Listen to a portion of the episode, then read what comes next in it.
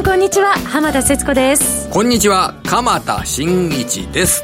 ここからは「ゴーゴージャングルマーケット」をお送りしてまいります。この番組は冒険心をくすぐるマーケットというジャングルにいるリスナーの皆さんへ投資という冒険をより素敵なものとするために毎週マーケットのプロの方をゲストにお迎えしてお話を伺う番組です。はい、はい、まあ、株価は引き続きですね、ね、あの今年の高値圏ということで、まあ、堅実な値動きが続いておりますよね。強いですね。そして決算発表本格化しておりますが。そうですね、はい、あの企業業績の動向と株価という状況がここ大切なポイントになってくるわけですけれども、はい、今のところだとやはり業績の下振れの企業などもあるけれども、えー、株価の方はそれ以上に上げるというようなそういう個別企業が多く、えー、目立っていてですね、はい、ここのところをどんなふうに、えー、解釈していくかということがすごく大切なポイントになってきますね。そうですね、はい、そして重要なイベント今週は盛りだくさんですのでそのあたりもこの後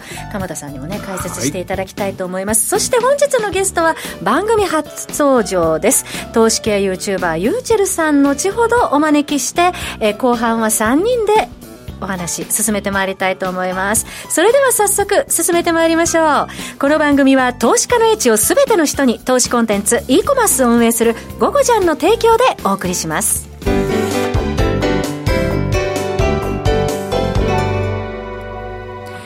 えー、さて、今日は FRB の、えー、3回目の利下げ決定、そして日銀の金融政策決定会合と金融政策の一日でしたね。ねまあ、FOMC については、これ、何も、経済に対して不思議なこと、新しい出来事が起きなければ、この3回目の利下げで打ち止めというような、そういった状況になったかと思います。はい、で、株価の方がただ下げませんでしたね。えー、えー、ここは非常に大きい収穫はあったと思います。で、要は金融緩和で株価が上がるっていうパターンがありますよね。はい、えー、いざとなれば利下げが催促されて株価が上がる。えー、というようなパターンと、で、業績や企業収、業績やあの景気が良くなるっていうようなことを、えー、評価して株価が上がるというようなあのパターンもありますよね。はい、で、これからはやはりあの、これで利下げ打ち止め感で株価が下がらなかったっていうような、うん、その SP500 の新高値などを踏まえながら、これからの動きとしては、やっぱり景気はいい方がいいねと。企業収益は回復する方がいいね。という、まあ当然の話なんですけれどもね、はい、そこの路線に沿ってマーケットを見ていくと思います。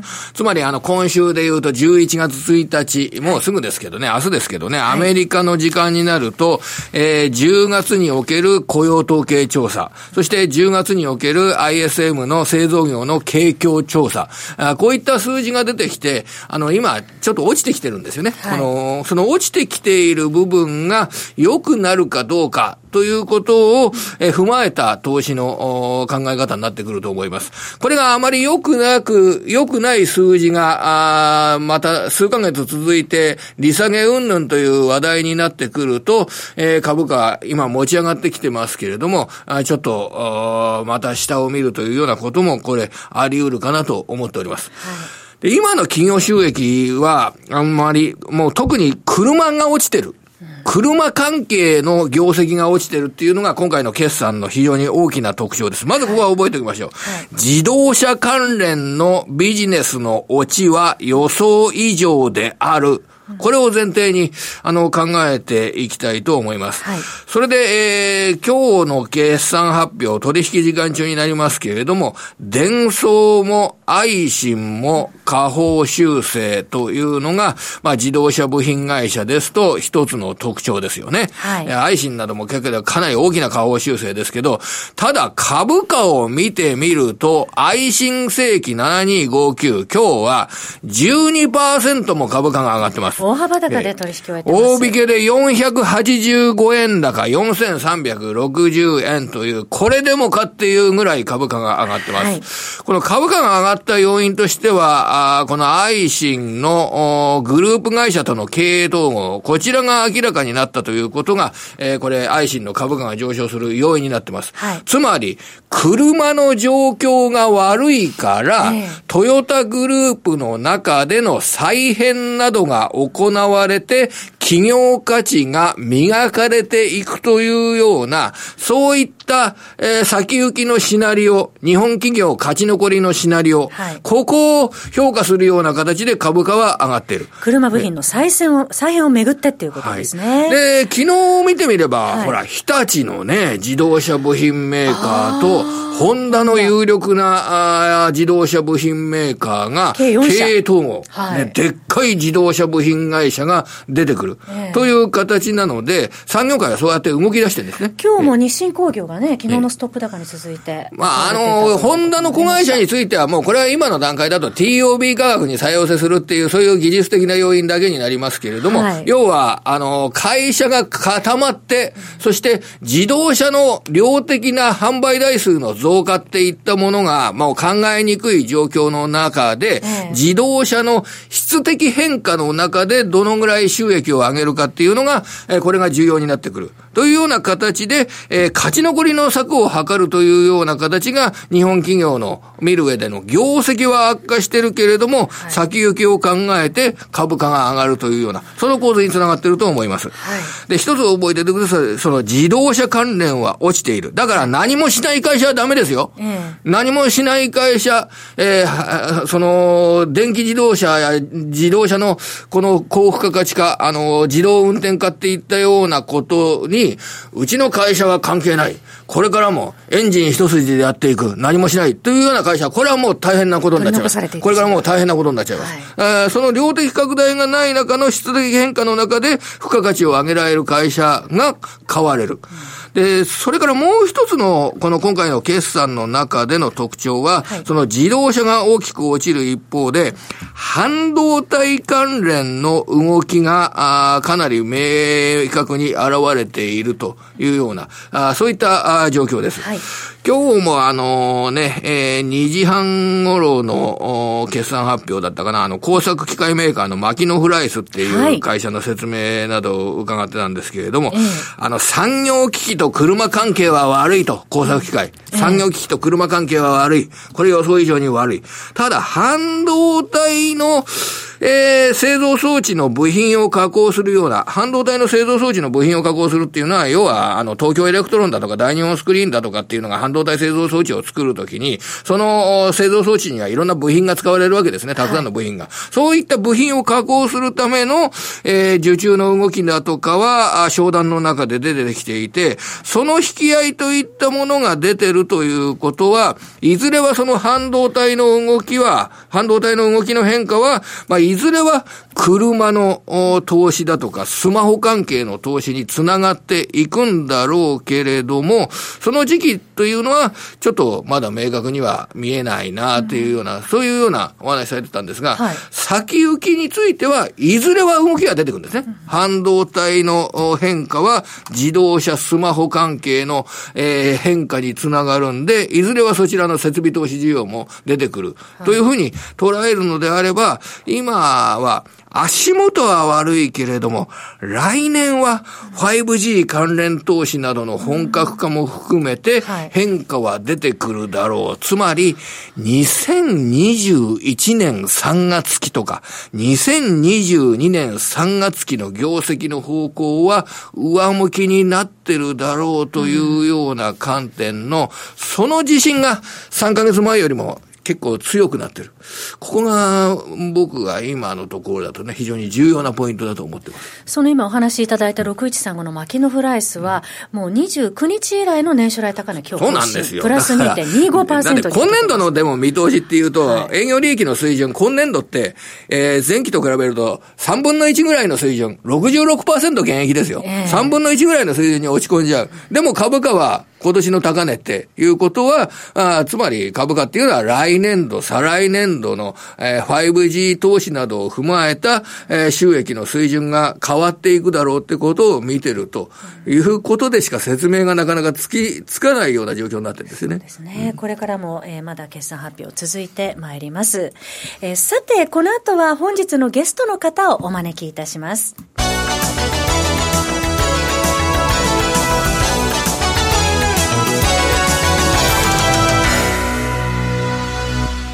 えー、さて、本日のゲストの方をお迎えしました番組初登場です。投資系 YouTuber のユーチェルさんです。ユーチェルさん、はじめまして。こんにちは。はじめまして。よろしくお願いします。お願いします。ユーチェルさん、筋肉トレーダーと言われてるだけあって、はい、筋肉隆々ですね。いやいや、全然もう細マッチョです。相当鍛えてらっしゃるんじゃないですか。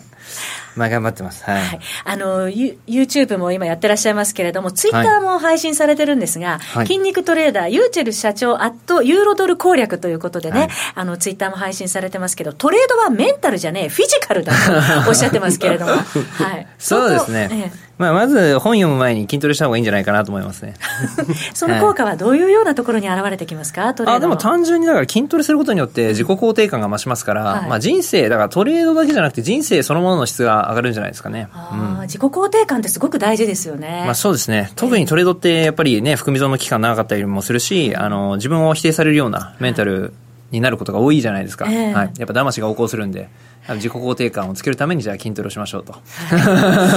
それは、あの、はい、投資で勝つために筋トレをやってるという、そういうことになるんですか？それとも、もともと筋トレというのが、えー、中心にあった？あもともと筋トレする習慣はありましたね。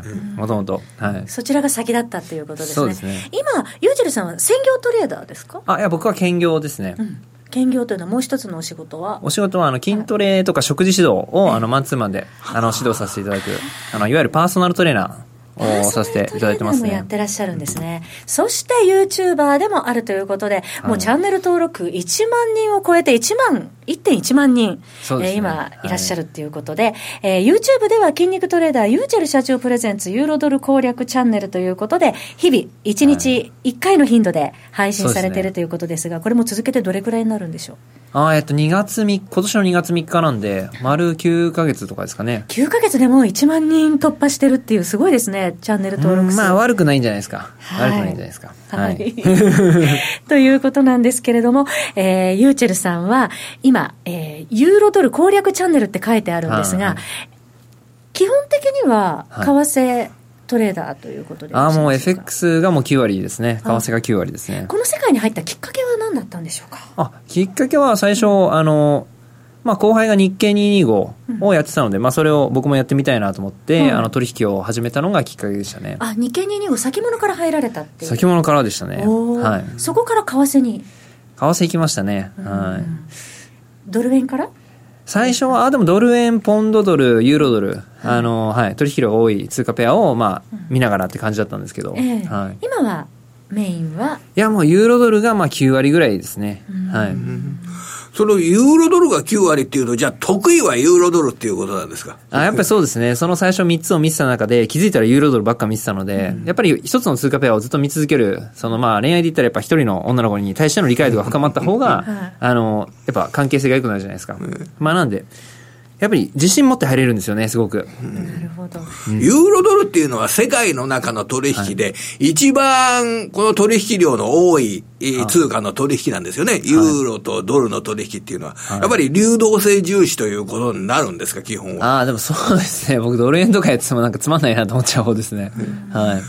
確かに。ユーロドルの取引に入る中で、これから、あの、いろいろこの取引の、あの、重要な点ですとか、はい、注目している点などについても、お話を伺えればと思うんですけれども、はい、まず、どんなことを考えながら、この、はい、えー、このユーロドルの取引に入っていくというようなことを考えればいいんでしょうかね。あまあ、まずは、まあ、ユーロドルに限らずなんですけど、やっぱり、その、まあ、株の個別銘柄とかでもそうですけど、やっぱり対局がどっちに向いてるのかなっていうのをめちゃくちゃ見ますね。うん、チャートを見て、はい。大きい注文はどっちに偏ってるのかなっていうのを見ますね。対局感です、ね、チャートを見るわけですか？ら、それはもちろんですよね。その、はい、チャートを見るときの心構えっていうんでしょうか。はい、長いチャートを見る、えー、短いチャートを見る、なんかいろいろあるかと思いますけれど、はい、どんなことを考えながらこのチャートに入っていくんですか、これは？ああ、でもやっぱり長いチャート、その長期足をベースに考えることがもう、もう100%ですね。トレンドっていうことですか、やっぱり。そうですね。もう、なんか短期足、短期足見ないですね。もう5分足とか見てもしょうがないなって僕思っちゃうんですよね。長期足で対局を見る。え、例えば具体的には？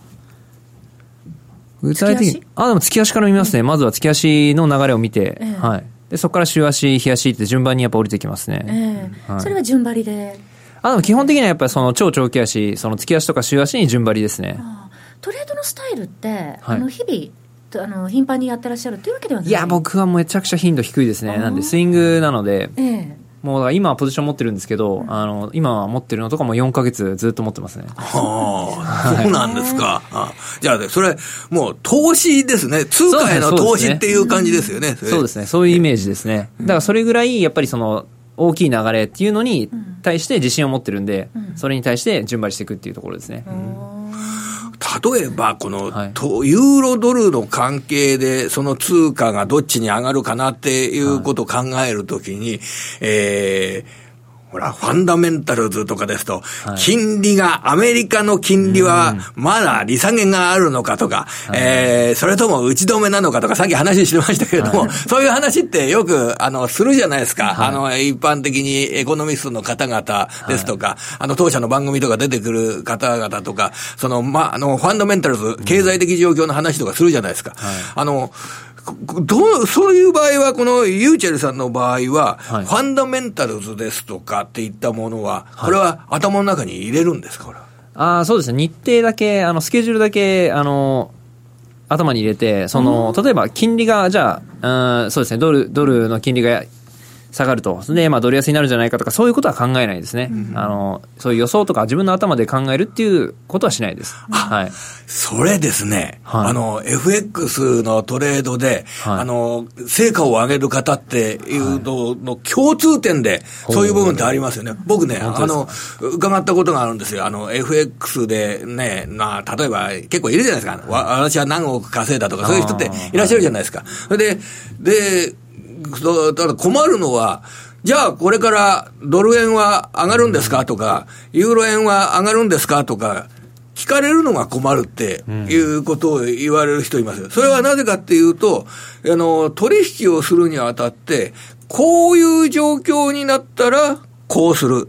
っていうのは、あの、見ながらできるけれども、今、ユーロが上がるのか、今、道路が上がるのかって言われても、それでパッと答えが出るようなもんじゃないよと。マーケットを見ながら、こうなったらこうする。こうなったらこうする。これが取引だからっていうふうに言われたことがあるんですよ。だからちょっとつながるような部分はありませんか、ね、いや、もうおっしゃる通りですよね。まあもう本当に、あの、まあ、脳のスポーツだと思ってるんで、まあ、例えばまあ僕、ボクシングプロでやってたことあるんですけど、だからボクシングとかも、その、なんていうんですかね、相手の得意パンチが例えば右フックだとしても、それって実際わかんないじゃないですか。あの、ね、その日右フック打ってこないかもしれないし、はい。なので、その一個一個の相手のパンチを実際に自分が肌で感じてみて、それに対して提供していく、対応していくっていうことになると思うんで、まあ、為替は特にその対応能力の瞬発力かなと思いますね。あの、今日、あの、ユーチェルさんにお会いする前に私 YouTube、直近の YouTube 拝見したんですよ。で、その中で、敗者は戦う中で勝とうとするっておっしゃってたじゃないですか。まさにそこですよね。もがこうとするっていうところなんだけれども、やはり冷静にその対局感を持って平常心でいられるっていうことが、やっぱりつながる。やっぱそうですね。まあ、敗者は戦う中で勝とうとして、まあ、勝者はもう、すでに負けることが決まっている敵を相手に、まあ、たやすく勝利を収めると。はい。もうなので、それはやっぱりチャートの、あの、いいところ、ここで入りたいっていうところをやっぱり分かってなきゃいけないじゃないですか。はい、で、それって結局、うん、あの、週足とか月足なんですよね。うん、はい。対局感のところ。対局ですよね。やっぱそこの対局の節目に来た時っていうのはやっぱり素直にあの反応しやすいですけど、うん、15分足の、ね、例えば5分足とか、そういう短期足の節目っていうのはやっぱりなかなか重要視できないですよね。やっぱ騙しが、はい、あの、横行しますから。うんで、ユーロドル相場でいうと、今、対局感は、どういう考え方を持ってるんです。か、いや、いい質問なんですけど、ありがとうございます。あの、ずっと下だったんですけど、ずっと下だったんですけど、今もうわからないですね。今は、あの、ここから上昇トレンドに入るかどうかっていう瀬戸際をずっと行ったり来たりしてるんで、で、しかも今週は、その先ほど、あの、二人がおっしゃってたように、あの、経済指標、重要な経済指標が多かったじゃないですか。はい、はいで、FOMC は消化しましたけど、まだ明日アメリカの雇用統計が残っているっていうところで、はい、まあ、むやみに動けないなっていうところですね。うん、僕の場合はもうすでにポジションを持っているので、うん、そうですね、そのポジションを、あの、安易に手放したり、あの、決済したりしないようにっていうところですね。うん、はい。無理して動かないっていうことですね。そうですね、動けないですね、今は。はい。はい、あの、YouTube でよくチャートの解説などもね、されてらっしゃいますけど、はい、得意技ってど、どこにありますか？あ、得意技、転換点を取るのが得意ですね、転換点を取る。例えばどういうようなまあ、例えばですけど、あの、なんて言えばいいんですかね。まあ、月足とか週足レベルで過去のトレンドが形成されているとしたら、下がっている途中で売りたくないじゃないですか。当然、えー反発して上昇してきたところを取りたいじゃないですか。で、そこからまた再下落していくところ、まあそういう転換点を取るのが僕は得意ですね。相当我慢しますよね。あー行きたいなと思う時ありますよね。そこまで待つ。引きつけると。あそうですね。でも僕本当に、あの、もう本当週足、日足、ずっと一日中見てるみたいな感じなんで、言ってしまえば。ええなんでもう、あの、ほそういう中期足とか短期足をあんま見ないんで、あんま気にならないですかね。例えば、あの、ユーチェルさん、もう、あの、YouTube 結構アップされてますけれども、あはい YouTube、この、などういう方に配信されてるんでしょうか？あもうやっぱり、その、初心者の方々、その、投資なり、まあ、株なり FX なりを始めて、あの、初心者の頃の方々っていうのは、やっぱりもう何が何だかわからないじゃないですか。もう右も左もどっちかわからない状態。情報も溢れてるし。そうですね。うん。まあ、なので、初心者の頃の自分にあの発信するつもりで、初心者の頃、その、まあ僕も日経やったことあるんで、その、これが分かってたらなっていうのは今になってやっぱ思うんですよね。例えばどういうところですか？なんですかねってた。らよかったのにな、失敗しなくてよかったのな。あやっぱり相場は需給で動くっていうのをよく、あの、格言で言われるじゃないですか。はいやっぱり需給に勝る材料はないっていうところですよね。まあそこが一番ですかね。最近はもうそこ一番感じますね。今ね、拝見させていただいてるんですけど、これは、はいえっ、と、ユーロドル分析。FX で勝ちたいなら絶対スイングせよ。あ これ最近の、あのー ねアップされたやつね。これ、はいチャートが出てきて、あ、それで、左下で、えーユーチェルセンが出て、えーお話しされてるって。はいでちょっとあの、これ、なんていうの、この服、ランニングシャツ？タンクトップっていうのタンクトップが両腕がね、きっちり見えるように。そうそうなんですよ。ここにでも目がいっちゃうんですけどね。そうそう、私も釘付けですけど。それよくね、コメントでもいただきますね。えーはい。あの、ゆうちぇるさんは、ゴゴちゃんさんでは、はい。あの、雇用統計ライブにも出演されていたり、また、あの、皆さんよくご覧になってらっしゃると思いますが、ゴゴちゃんのホームページで、投資ナビプラスというところを検索していただくと、えー、ゆうちぇるさんの、えー動画がたくさん出てきます。今、あの、ゴーゴージャングルマーケットの番組のトップページにですね、あの、URL 貼り付けておりますので、そこから、えー今、ゴーゴージャングルの、えー投資ナビにそのまま行けるようになってますので、ぜひ皆さんにね、一度、はい。まだ見てない方は見ていただきたいと思いますけれども、はい。あの、本当にトレード初心者の方に徹底サポートっていう形で、チャート分析、あの、直近のだと逆算像についてのね、解説もされてましたけど、そうですね。はい。ユーロドルはあの逆算ゾーンが、はい、しっかり機能するか、もうそこですね。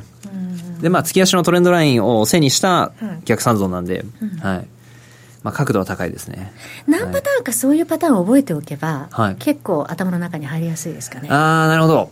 その質問には僕はノーと答えたいですね。ノーと答えたいあやっぱりその恋愛と一緒で、その、じゃあ例えば何ですかね。恋愛例えるのお上手ですね。まあ、例えば女の子とデートして、女の子が、じゃあ自分の肩にこう、ね、顔を傾けてきたとするじゃないですか。じゃあ、それで、果たして脈ありなのかって、どうですか？それって判断できなくないですか？経験が浅いと、あ、もう来た来た来た、これで僕のチャンスだってなるかもしれない。うんそうですよね。なんでそれって答えはその女の子と自分の関係性じゃないですか。なので相場ともやっぱその時の、昨日だったら FOMC があって、そのチャートと自分を見つめなきゃいけないし、今日、えー、明日ですか？明日だったらアメリカの雇用統計を通して向き合っていかなきゃいけないし、やっぱもう、日によって変わるんで、そこはもう、あの、確実的な答えを持たないっていうことが正解だと思ってます、僕は。常に答えは一つじゃないと。そうです決めつけないね。。やっぱりそこを、やっぱり、正解を求めたがるじゃないですか。初心者のはい頃って。やっぱそこを逆の発想してほしいですね。その時々の対応で、さっきのね、あの、スポーツと一緒だっていうのと、まあ、繋がってきますけど、やっぱその時々の相手のパンチなり、相手の技に対応していかないといけないっていうところですよね。やっぱりマーケットの動きっていうのは生き物ってことなんですよね、これ。その生き物ですから、もうここからはこういうふうに動くんだっていうことを決めつけないということが、えーやっぱりフレキシブルな対応っていうのが大切なんでしょうかね、これ。いや、おっしゃる通りだと思いますね。そのフレキシブルな対応力。そこが全てじゃないですかね、本当に。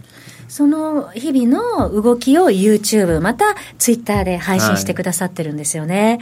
えーそんなユーチェルさんですが、今後の目標、どういうことをやっていきたいかなっていうああ、なるほど、ますか？まあ、常にその目標と、まあ、手段っていうのがあると思うんですけど、はいやっぱり FX は僕にとっては目標ではないので、あの、常に手段なんですよね。じゃあ目標は何なのかって言ったら、僕は子供が5人欲しいですね。人子供が5人生全体の目ちなみに標として。ユーチェルさん、い今ご結婚は？あ、僕独身です。これからっていうことですね。はい。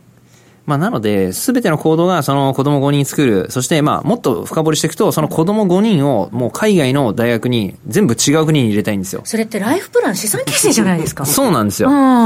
そうすれば、まあ僕らの、僕は今31歳なんですけど、はい、やっぱり今の20代、30代の、あの、僕らが、その、50代、60代になった時っていうのは、めちゃくちゃ人生暇になるんですよ。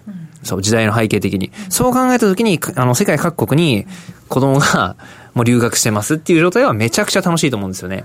もうそこを奥さんと楽しみたいなっていうところですかね。バランス分散。ね、年に一度なり、何年に一回なり、ちょっと遊びに行ってその国を楽しんでみたりですとか、ね、そうですよね。そういう、あの、ライフプランっていうんでしょうか。はい、それを実現するために、はい、えー、将来のライフプランを実現するためのツールというのが、えー、金融取引とまあそうですね。僕はそういうふうに捉えてますね。うん、はい。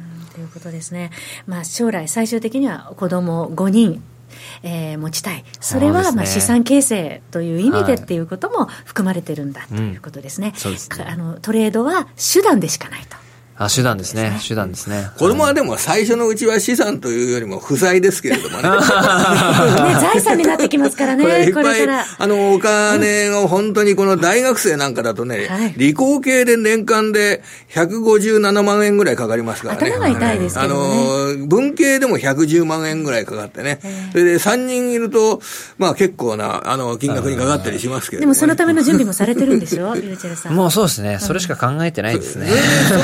それをでも育て上げるっていうような状況の中で、自分の、えー、ハートの中にすごく大きな財産が出てきますよね。ねえ。いや、なんか今日はトレードのお話メインで伺うのかなと思ったら人生観まで伺いちゃって。ああの、あの、まあ、お金を稼ぐというのは、これは目的ではなくて、あの、その人生観を達成するためのツールということですかね。お金っていうのはそういうもんですよね。いや、おっしゃる通りですね。それが全てになってしまうと見えなくなってくるものも出てくるいや、じゃないですかね。なんかそれで人生ね、なんか一人でなんかポチポチね、やってるの、なんかつまんなくないですか？はい、もうこんな、あの、幅の広いユーチェルさんですけれども、えー、ゴゴちゃんのホームページで投資ナビプラスというところを覗いてください。そうすると、これまでの300本ぐらい本ぐらいありますかね。そうですね。はい。はい、動画がすぐに見られるようになりますので、上から順にぜひご覧になってください。そしてツイッターもやってらっしゃいます。すね、はい、はい。